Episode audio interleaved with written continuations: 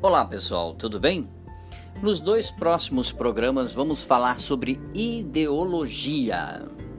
Pois é, e vamos começar no primeiro programa falando sobre George Floyd e o meu desencanto com as massas. É, pessoal. O crime horrível praticado contra um cidadão norte-americano conseguiu deixar a pandemia do Covid-19, acredite você, em segundo plano. Aqui a gente não quer falar desse crime covarde praticado contra o negro. E também amplamente noticiado na mídia, ato descabido, ultrajante, repugnante, criminoso. Mas na verdade, isso toda a mídia já está falando, mas na verdade eu queria comentar com você onde isso pode chegar, tanto nos Estados Unidos quanto no mundo inteiro.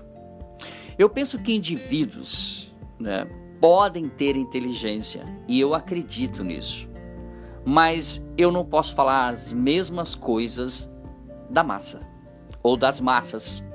Já as massas, sabe, eu não consigo ver verdade naquilo que elas professam na grande maioria das vezes. Voltando um pouco no tempo, lá no tempo de Jesus, a mesma massa que gritou: Esse é o Rei dos Judeus, também pediu a crucifixão dele. Você parou para pensar nisso? Onde estavam na sexta aqueles que no domingo anterior proclamaram Jesus como o rei dos judeus? Você parou para pensar como a massa normalmente ela é traidora, ela é, como podemos dizer assim, ela é manipulada, ela é passional, as massas não se envolvem. Você parou para pensar nisso?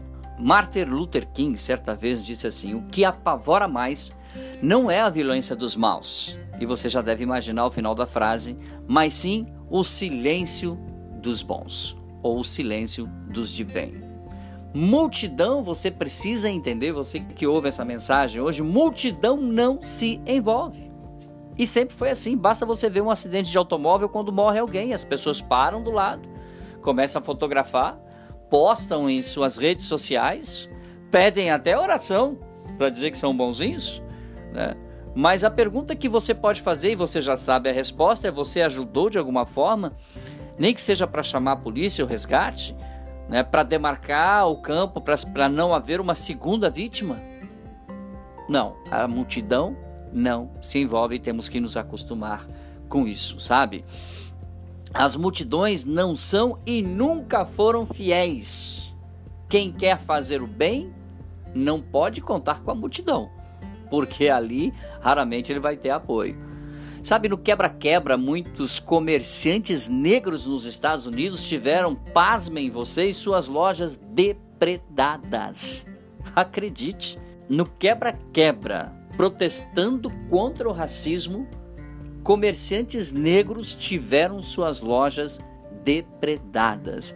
Imagine que agora qualquer policial, e esse também é um efeito colateral, qualquer policial branco nos Estados Unidos que prender o negro será o quê?